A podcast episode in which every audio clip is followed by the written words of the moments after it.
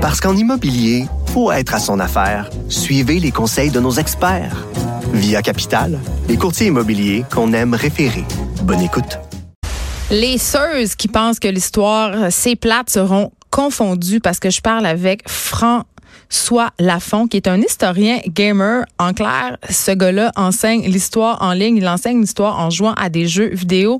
Allô, François? Allô?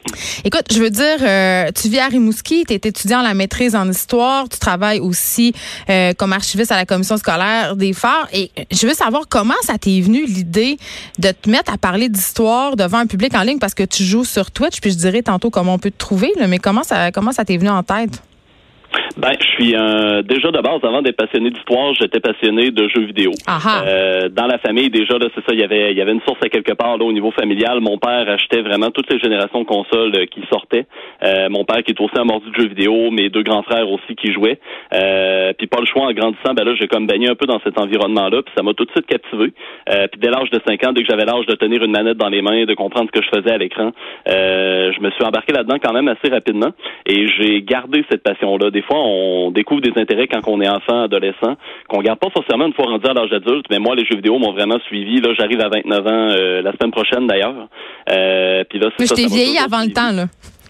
Comment? Je t'ai vieilli avant le temps. OK. euh, Ouais, donc euh, c'est ça. Finalement, euh, ben là, avec le temps aussi, ma passion pour l'histoire s'est développée. Et euh, à un moment donné, j'ai fini par faire un plus un égal deux parce que je me suis rendu compte que en jouant des jeux vidéo, il y avait un lien avec l'histoire qui était assez évident, avec des jeux notamment comme Age of Empire, qui est un jeu de stratégie en temps réel, de prise de décision où on va bâtir des villes, contrôler des armées et tout, qui sont basés vraiment sur l'histoire, sur différentes civilisations à différentes périodes, surtout médiévales. Donc déjà dans les années 90, c'est un mouvement qui commençait, qui s'est concrétisé avec Assassin's Creed. Donc là, moi, je voyais déjà le potentiel euh, pédagogique que le jeu vidéo pouvait avoir euh, relié avec l'histoire aussi. Et avec le temps, ben là, j'ai fini par découvrir euh, le streaming, les, les, parties de jeux vidéo en direct, la plateforme Twitch, évidemment, vu que je baigne déjà dans l'univers des gamers et que je suis historien en plus. j'ai fait ma formation là, universitaire et tout. fait que là, c'est ça, quand je me suis mis moi-même au streaming parce que j'avais envie d'essayer. J'animais à la radio avant, je faisais du théâtre et tout, puis là, j'avais arrêté tout tout projet d'animation. Euh, j'avais plus rien, j'animais plus au micro, puis ça me manquait. Donc là, j'ai décidé de rassembler tout ce que j'aimais, donc euh, l'histoire, les jeux vidéo, euh, l'animation au micro à la caméra, et de me lancer finalement, de lancer ma chaîne à thématique vidéoludique et historique. Mais c'est ça, là, tu parlais de jeux comme Assassin's Creed, évidemment, qui ont comme toile de fond, si on veut, l'histoire. Mais comment tu parles d'histoire en jouant? Ben, c'est sûr que sur Twitch, à la, base, vraiment, quand vous allez sur Twitch, euh, vous allez surtout croiser du gaming. Mais maintenant, ce qui est intéressant, c'est que là, il y a plusieurs euh, types de catégories. On peut trouver autant des émissions de cuisine. Il y a Bob le chef de l'anarchie culinaire qui est là-dessus. Euh, Denis Talbot aussi qui anime ses podcasts là, finalement en lien avec son ancienne émission qu'il faisait. Donc, il y a de la variété, mais il y a aussi majoritairement beaucoup de gaming. Donc, ce que la majorité des streamers vont faire, c'est qu'ils vont diffuser leur partie de jeux vidéo. Ils vont interagir avec le chat en direct. Les gens vont pouvoir finalement parler dans le chat.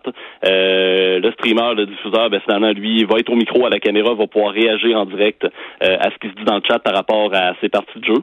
Et là, moi, quand j'ai vu ça, quand j'ai vu un peu comment ça se faisait et tout ça, euh, toute la dynamique, j'ai décidé de prendre ça, d'adapter ça et de baser ma sélection de jeux, ce que je diffusais finalement, sur des jeux qui ont un caractère donc là, moi, à ce moment-là, ce que je fais, c'est que je fais un peu ce que les autres streamers font. Je vais parler un peu de tout et de rien, de manière décontractée. Je vais commenter ce que je fais dans le jeu.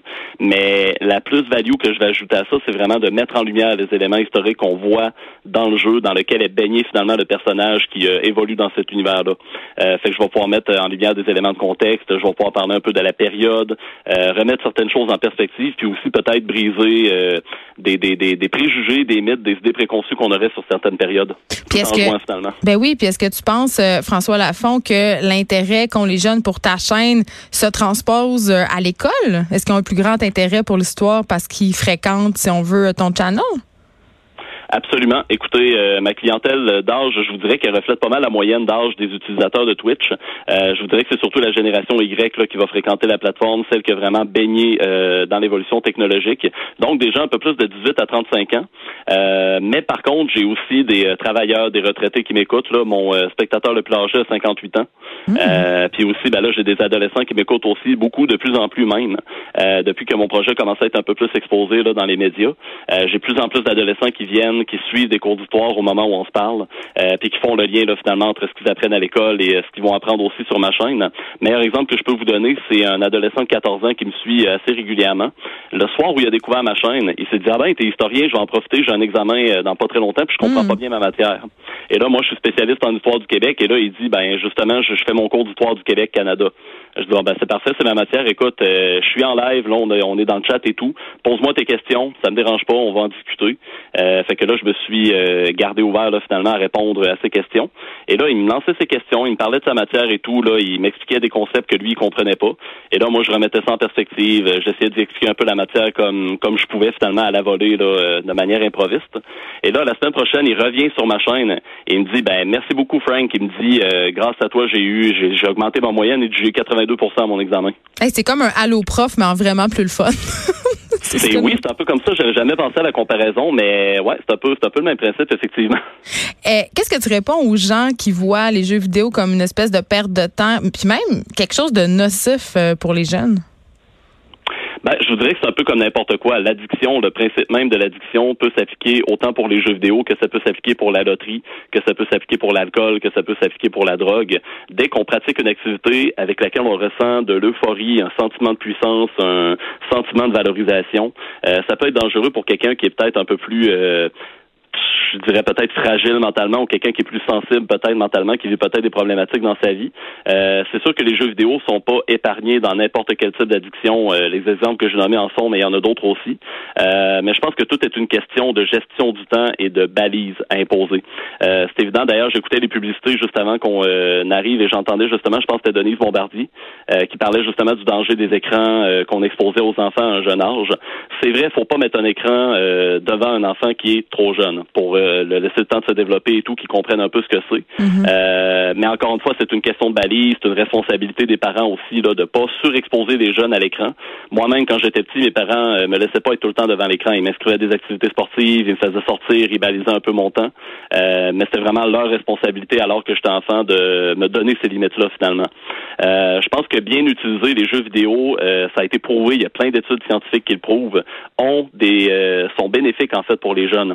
Si on prend seulement les jeux d'action, ça va pratiquer leur temps de réflexion, leur prise de décision, leurs réflexes. ils vont être peut-être un peu plus agiles aussi après avoir joué, mettons, un jeu d'action où l'action est rapide, on, développe beaucoup de réflexes. Ou je nommais Age of Empire tantôt un jeu de gestion. On va apprendre à prendre des décisions, à prioriser certains éléments, on va apprendre à gérer, construire, faire évoluer. Donc, ça peut, ça peut, ça peut vraiment être un outil euh, pédagogique en autant qu'on applique certaines règles, évidemment. Merci beaucoup, François Lafont. On peut te retrouver sur Twitch. Ton nom, c'est L. Frank, je crois. Est-ce que c'est bien ça? Ouais, L, H-E-L-L, comment faire, barre en bas, Frank. François Lafont, historien, gamer. Merci d'avoir été avec nous.